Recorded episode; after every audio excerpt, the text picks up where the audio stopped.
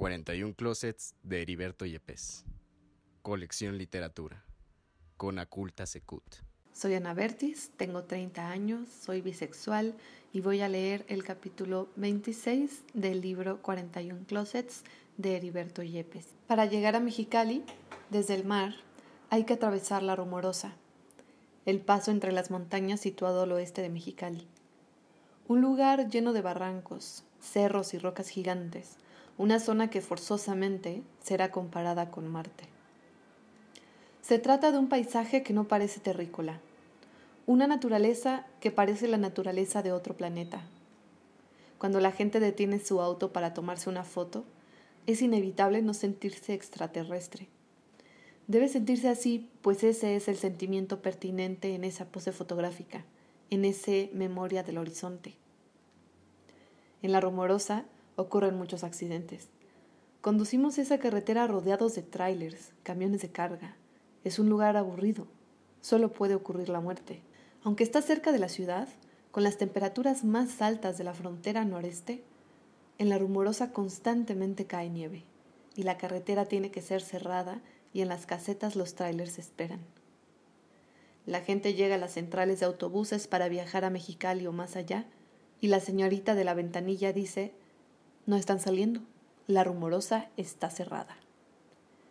Tendremos que esperar, dar vueltas en esa central, imaginar el momento en que la rumorosa será reabierta. Cuando los conductores rechazados regresen a su casa o se reporten con su jefe inmediato, hablarán de la demora.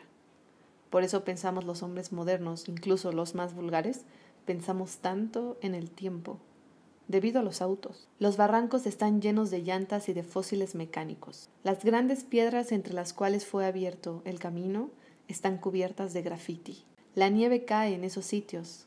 El sol pega ahí. A un lado del pavimento, sobre la tierra, los cristales de los vidrios rotos de los carros brillan.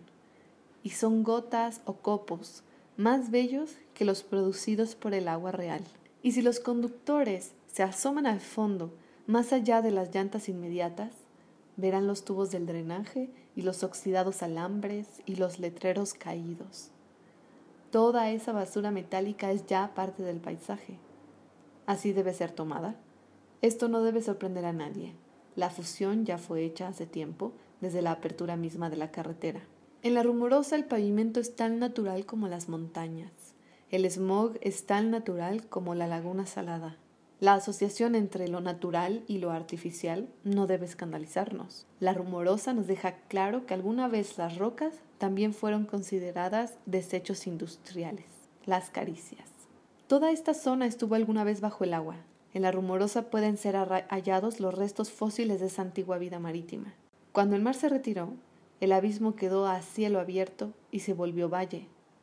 Por eso Mexicali es una cavidad a la que llega poco aire fresco. En Pozo el aire es más pesado, se estanca, sofoca. Mexicali está allá abajo, donde debiera reposar agua, donde no debiera haber más vida que peces, agua. Pero el agua se marchó lejos de Mexicali, el mar se retiró de ese sitio, y por esa razón también es que la gente de Mexicali es como es. Todos ellos, en algún lugar remoto de su inconsciente, saben que debieran estar ahogados.